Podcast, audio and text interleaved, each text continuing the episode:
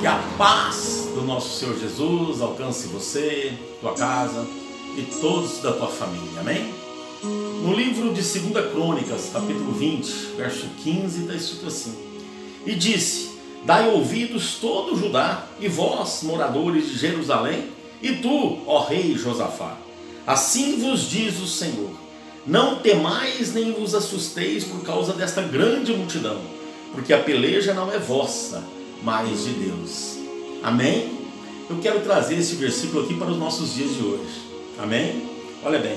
Assim diz o Senhor: Não temais nem vos assusteis por causa desta grande multidão, por causa desses grandes problemas, por causa dessas grandes situações que porventura você possa estar vivendo. Porque essa peleja, essa luta não é sua, é do Senhor nosso Deus. Amém? Meu amado, minha amada, essa luta é do Senhor. Então não tema, não se assuste, não fique né, desanimado, não fique desesperançoso porque essa peleja é do Senhor. Ele já pegou essa luta para ele e ele está lutando por você. Amém? Você crê nisso?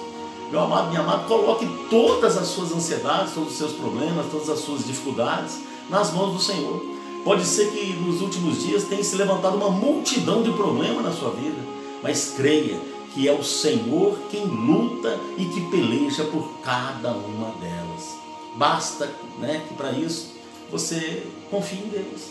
Que você coloque né, todas essas situações nas mãos do Senhor e confie que Ele irá lutar e vencer por você. Porque o nosso Deus jamais perdeu uma batalha. Amém?